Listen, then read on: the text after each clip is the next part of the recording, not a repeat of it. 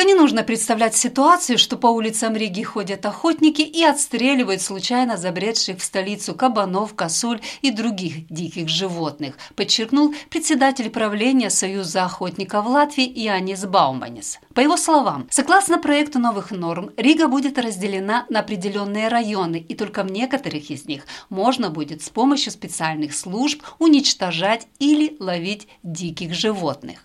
Я считаю, в принципе, это не охота, и это не будет охота. Может быть, какие-то охотничьи методы будут использованы для того, чтобы каких-то конкретных животных э, изъять из города. Если внимательно посмотреть э, вот этот проект, там э, четко написано, в каких территориях это нельзя будет делать. То есть, ну, то, что мы называем центром города, довольно большая территория, которая в проекте правил написана.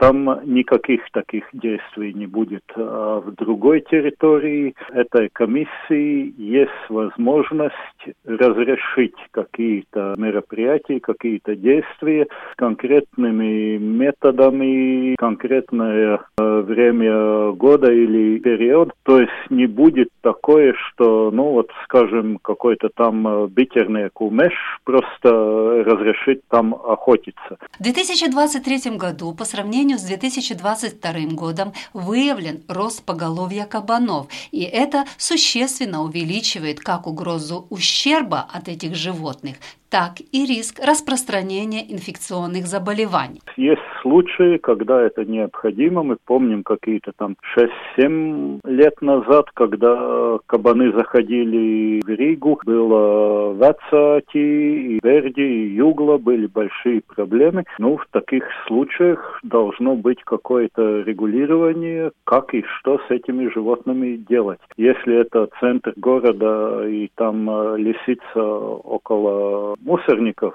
Э, там есть специальная служба уже сейчас, которая ловит бродящих собак, кошек, они вот этими животными занимаются. Но есть в территории города есть довольно большие массивы леса тоже, где есть животные, которых иногда надо регулировать. Вот в этих случаях э, эти правила и будут действовать. Значительный ущерб дренажным системам наносит бесконтрольное размножение бобров, в результате чего страдает имущество людей. Их будут ловить, подчеркнул Янис Бауманис никто не будет э, стрелять бобров э, в Рижском канале около оперы. Надо прочитать этот проект, и там написано, что эти действия, изъятие животных э, из окружающей среды только в тех случаях, когда животное или делает там какой-то большой ущерб, или опасный для, для людей или может распространять болезни.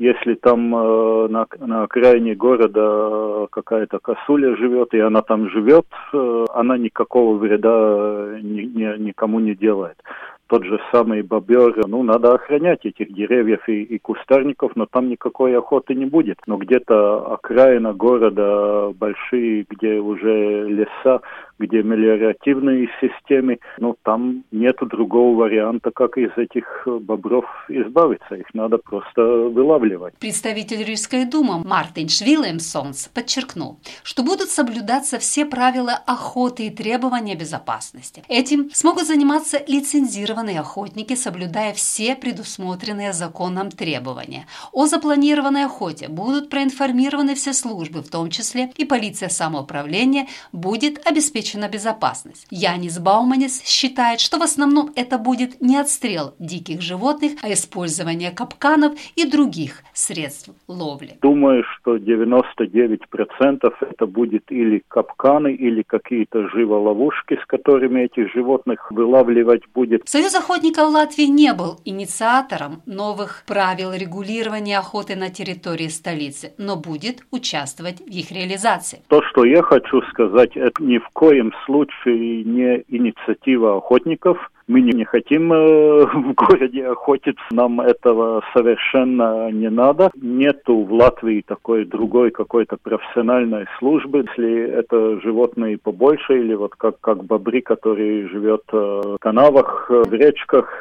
там обычно обращается к охотникам, делает договор, и охотник тогда с капканами вылавливает в конкретном месте этих животных. Ознакомиться с проектом постановлений и высказать свое мнение можно на сайте самоуправления в разделе «Проекты обязательных постановлений». Людмила Пилип, Латвийское радио 4.